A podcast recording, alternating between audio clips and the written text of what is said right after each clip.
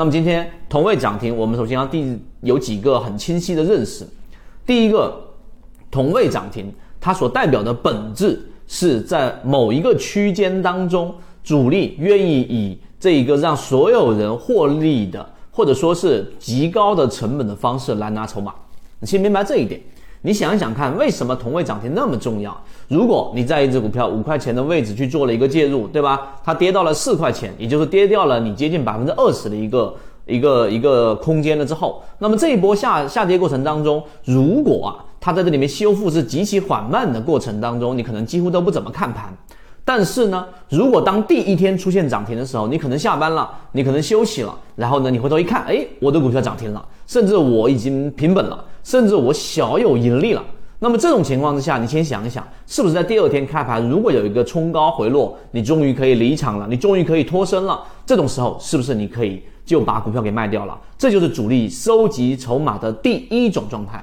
那么第二个，如果你是另外一种人，我认为我的股票会继续上涨，我之前的逻辑终于得到了验证，市场终于给我的利润。那好，结果呢，这个涨停之后冲高回落，然后又把前面的这一个可能百分之十五左右的上涨全部都吃回去，或者吃回去一大半，你又由盈转亏。这种情况之下，所有人都会有一种后悔心理。那么，因此，当它再出现第二次涨停的时候，也就是出现了我们所说的同位涨停，那么第二批人，你可以把视频停下来问一下自己，你会不会卖掉？那这种情况之下，大部分散户又把股票给卖掉了。所以呢，当一个标的你要分区域，如果不分区域的技术分析形态，那全部都是无效的，都是耍流氓。那么我们所说的是中低位上方筹码已经筹码峰大部分释放转移到下方的这种情况之下的，可以参看二零一九年我们说的七幺二跟超华科技等等。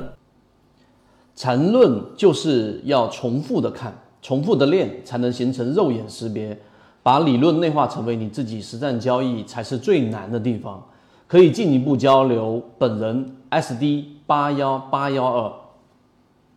那么，那这样的一个标的呢，他们就会在同位涨停上表现出主力资金非常强烈的拿筹码的一个欲望，这是第二点。第三点呢，你要去知道同位涨停，它实际上呢就是一种力度的表现。什么叫力度的表现呢？我们之前说过，你要看一个标的到底它的在低位的时候，在下跌过程当中，它突破某一个压力的时候，到底是一脚踹开，还是轻轻把这个门给推开？你可以理解一下我们这个比喻。如果是一脚踹开，代表资金实力非常强，因此同位涨停往往。都是出现在某一个前面新高、前面高点的这种压力位突破的这个位置，所以第二点在力度上理解。第三个同位涨停，它本身就是个股活跃性的一个表现。很多人喜欢抄底，很多人喜欢说这个股票已经跌了这么多了，应该不会再跌了吧？基本上跌到已经跌到了估值底部了，等等等等。但你要明白。我们圈子之所以给大家展现出交易系统的一个